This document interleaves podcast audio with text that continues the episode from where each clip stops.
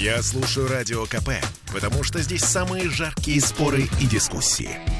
И тебе рекомендую.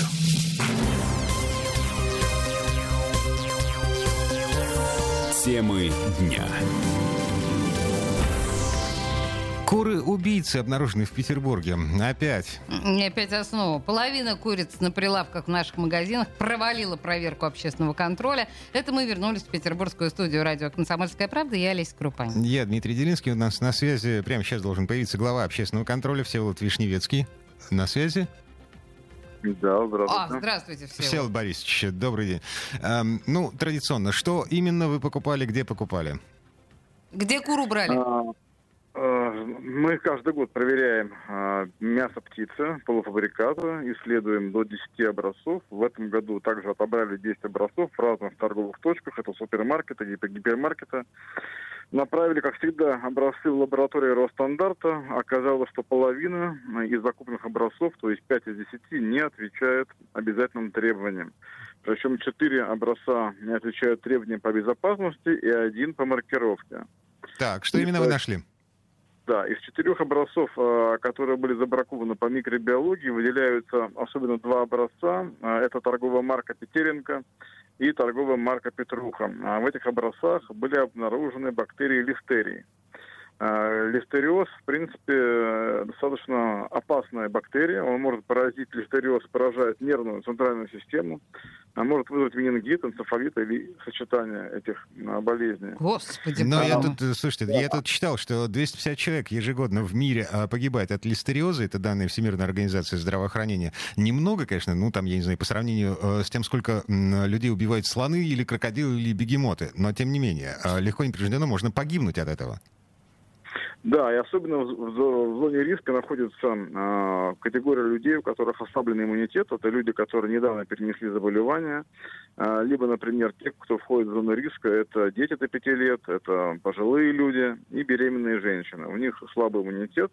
Соответственно, конечно, листериоз может э, сыграть злую шутку. Слушайте, Поэтому, а это, чтобы- это нужно грызть э, сырую курицу, чтобы получить листериоз? А. Температурной обработки достаточно, чтобы избавиться? Ну, конечно, безусловно. Нужно завести хорошую привычку, а обязательно качественно обрабатывать, термически обрабатывать э, полуфабрикаты мяса птицы. Листерия, сальмонелла, они погибают при температуре а, 100 градусов а, в течение там, 10-15 минут. Поэтому тщательная термическая обработка до состояния готовности. Как проверить это состояние? Во-первых, не должно быть в толще а, мяса птицы следов а, крови.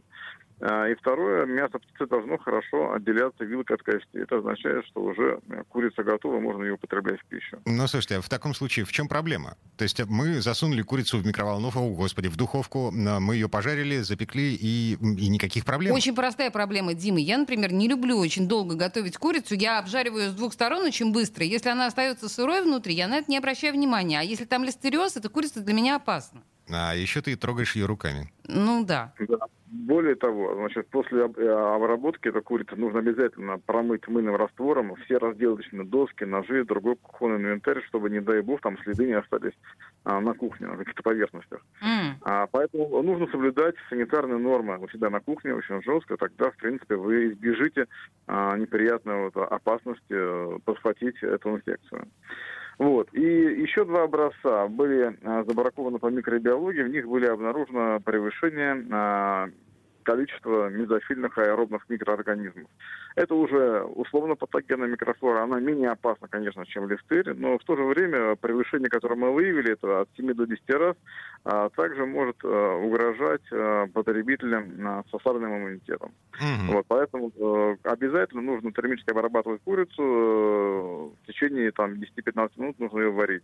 Э, это торговые марки, я сказал, по мезофильным анаэробным мик- микроорганизмам. Это ясные зори и куриная ферма. А что касается листерии, это марка Петеренко э, и Петруха. Петруха – это Беларусь.